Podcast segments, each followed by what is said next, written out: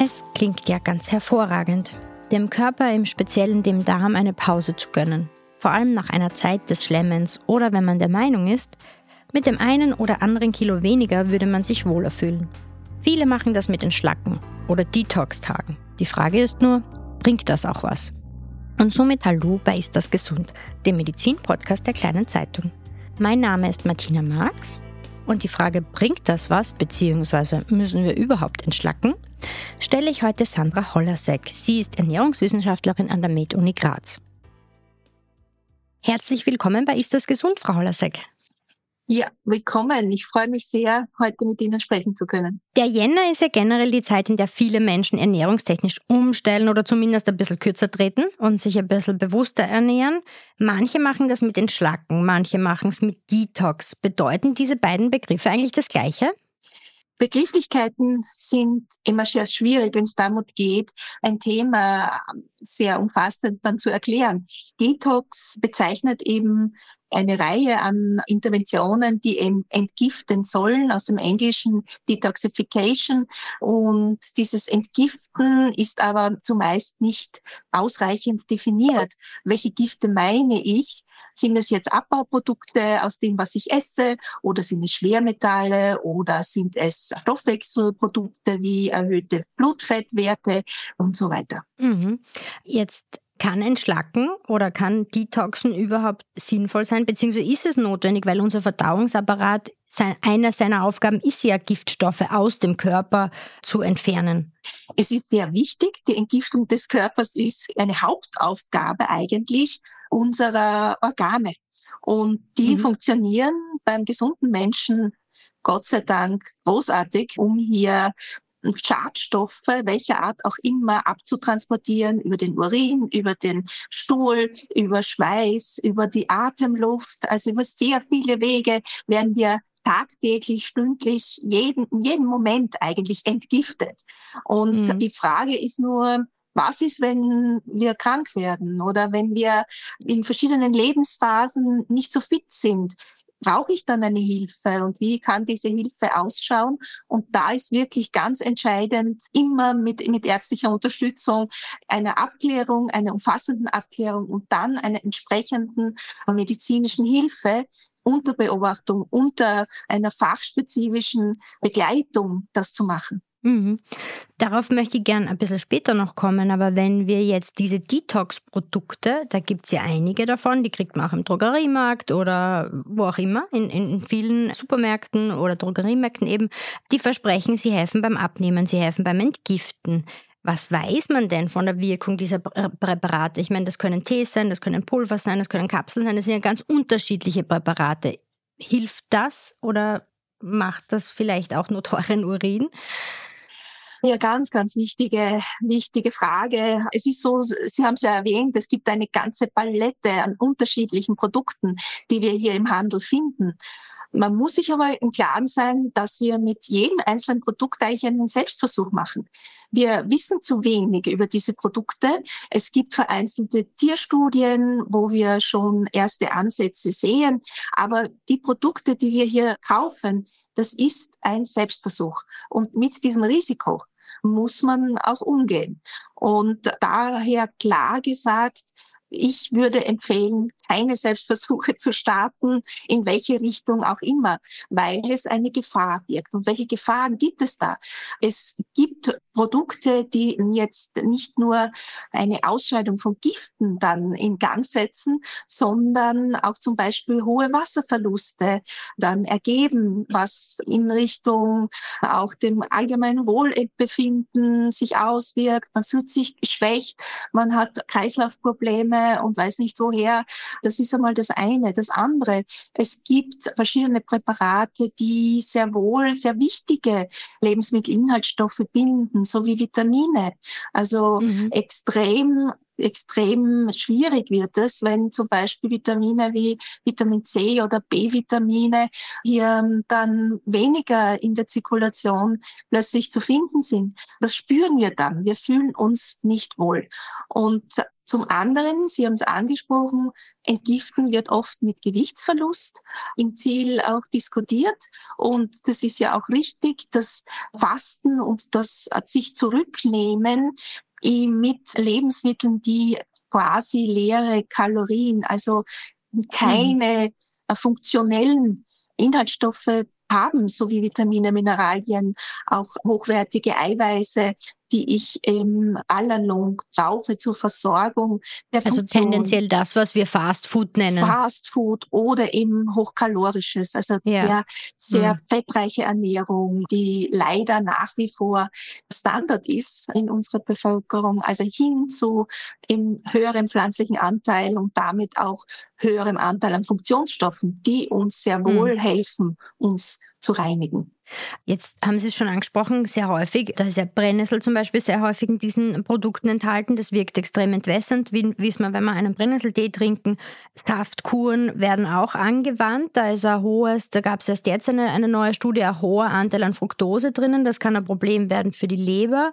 Was ist denn, wie, wie kann ich denn an so eine Kur, nennen wir es jetzt Kur oder an eine ein Zurücknehmen. Wie kann ich an sowas herangehen? Sie haben es eh angesprochen vorher, auf eine gesunde Art und Weise. Sie haben etwas ganz Wichtiges erwähnt, dieses Beispiel der Fructose in Getränken die sehr wohl ein Problem machen kann, nämlich auch äh, kann sogar erhöhte Blutfettwerte dann ergeben, erhöhte Triglyceride. Und das ist bei gefährdeten Personen sehr wohl, kann das wirklich ein Faktor sein. Und da ist jetzt wichtig, wenn ich im Verbund mit einer ausgewogenen Ernährung eben Säfte trinke im gewissen mhm. Maß. Und da sind wir bei diesem Thema der Dosis. Also es wird nur dann schwierig, wenn man tatsächlich isoliert über längere Zeit sich einseitig ernährt, wie es eben mit speziellen Saftkuren natürlich der Fall ist. Und da ist es so, dass es diese Kurzfristigkeit, die wir auch bei all dies sehr häufig bei all diesen Anwendungen ja auch sehen, durchaus in, mit, den, mit der richtigen Anwendung Sinn machen, so wie es wir kennen mit diesen Schalttagen oder mhm. über den Tag sich Fastenphasen vornehmen. Also sich nicht durchsnacken, sondern wirklich strukturiert essen, im Takt essen, mit eben der vorgegebenen Fastenphase über die Nacht, dass man schaut, spät möglich zu essen und wirklich ähm, eine Fastenphase von zwölf Stunden in jeden, an jedem Tag zu erreichen. Das ist etwas sehr Effizientes. Mhm. Mhm. Mhm. Den Einfluss der Versorgung mit Vitaminen und Nährstoffen haben wir schon angesprochen. Ich glaube, da gibt es Aktivkohle, ist ein, ein, ein Bestandteil von diesen Detox-Produkten, der da quasi unter Verdacht steht, das zu fördern ist vielleicht das falsche Wort, aber eben die Zirkulation zu unterbinden. Gibt es andere Inhaltsstoffe, auf die man achten sollte bei diesen Produkten? Wenn Sie die Aktivkohle ansprechen, dann ist das ein Paradebeispiel für ein, ein Produkt, das in medizinischer Anwendung sehr wohl Sinn macht. Mhm. Eben bei äh, Durchfallerkrankungen kennt man das, weil es eben dann das Wasser bindet im Darm und damit eben die Beschwerden vermindert, aber im anderen im Gegenzug eben die Aufnahme von Vitaminen beeinträchtigt werden kann, all along. Also da ist wichtig, wirklich eine medizinische Begleitung zu haben. Und andere Beispiele gibt es ja zum Beispiel, die, da gibt es diese Tierstudien zu Koriander, das hört man auch wieder mhm. immer wieder, dass hier Cadmiumkonzentrationen in der Leber und Bleikonzentrationen in Knochen bei Mausversuchen vermindert werden konnten. Also das sind so Hinweise, dass hier Effekte sicher stattfinden. Nur wir wissen im mhm. Humanbereich die Dosis nicht. Und das ist wirklich, wirklich problematisch.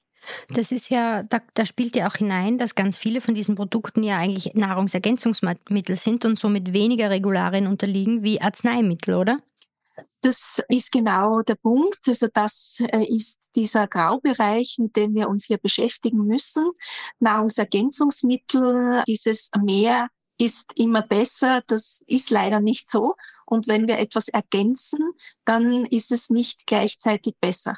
Und das heißt, es braucht wirklich eine, eine Abklärung, wo ist ein Mangel vorhanden und wo ist wirklich das, das ähm, Gefahrenpotenzial der Person, die personalisierte Medizin, die personalisierte Ernährung. Das ist es, was wir brauchen. Es funktioniert nicht jeder Einzelne gleich. Mhm. Und das ist gerade bei Nahrungsergänzungsmitteln ein riesiges Thema.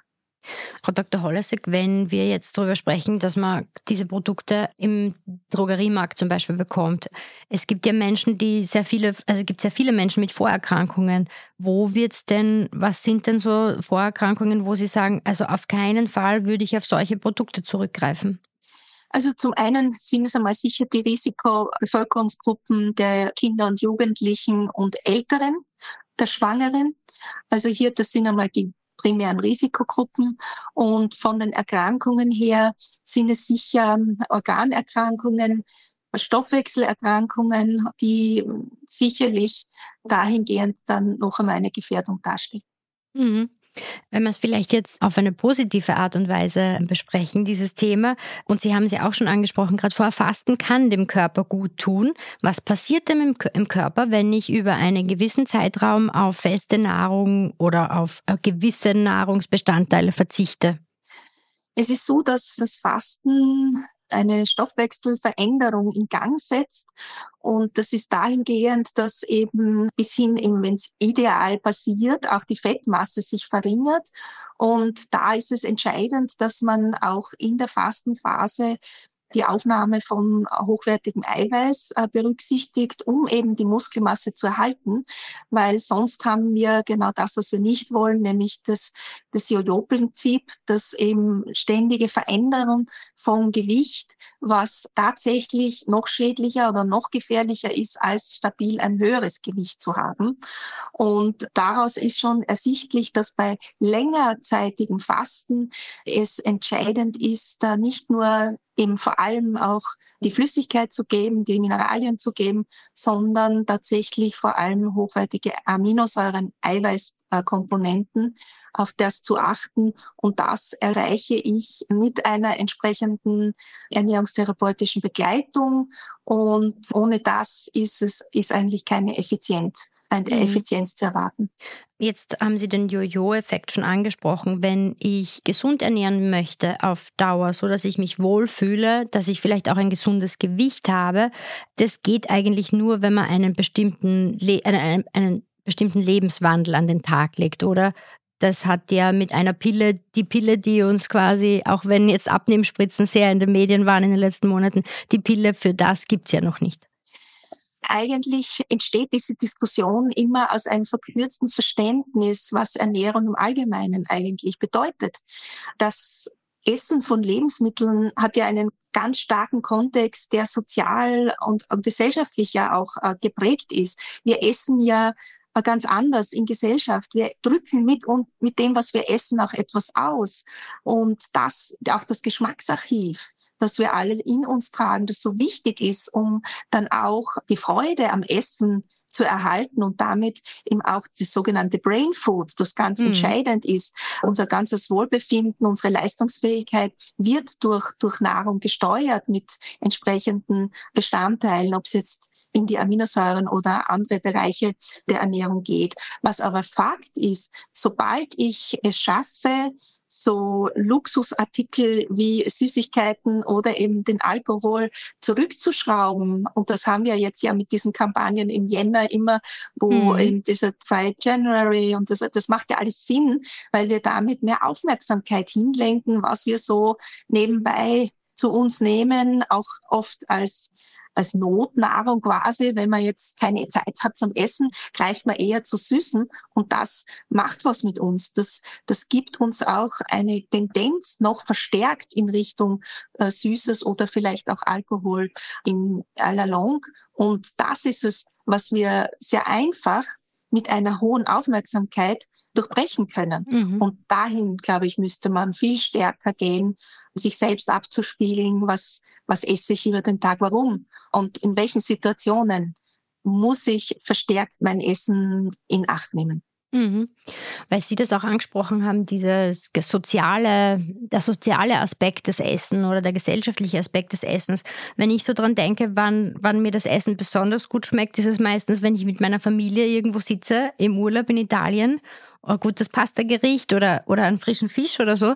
Und dann kommt ja die mediterrane Ernährung ins Spiel. Und da sagen ganz viele Experten, das ist das eigentlich quasi für Herz-Kreislauf-Erkrankungen. Das ist eine Ernährung, die sehr förderlich ist, sehr, sich sehr positiv auswirkt. Was ist da aus Ihrer Sicht der Grund dafür, beziehungsweise würden Sie das auch so unterschreiben? Ja, unbedingt. Also das ist eine Erfolgsgeschichte, die mediterrane Ernährung. Da gibt's verschiedene Faktoren. Zum einen sicherlich, das, was Sie angesprochen haben, das würde ich sogar voranstellen, das ist auch dieses gemeinsame Essen, das, das, die soziale Komponente, auch dieses mit Freude sich zusammensetzen und sich eben achtsam auf das, was ich am Teller habe, zusammenzufinden.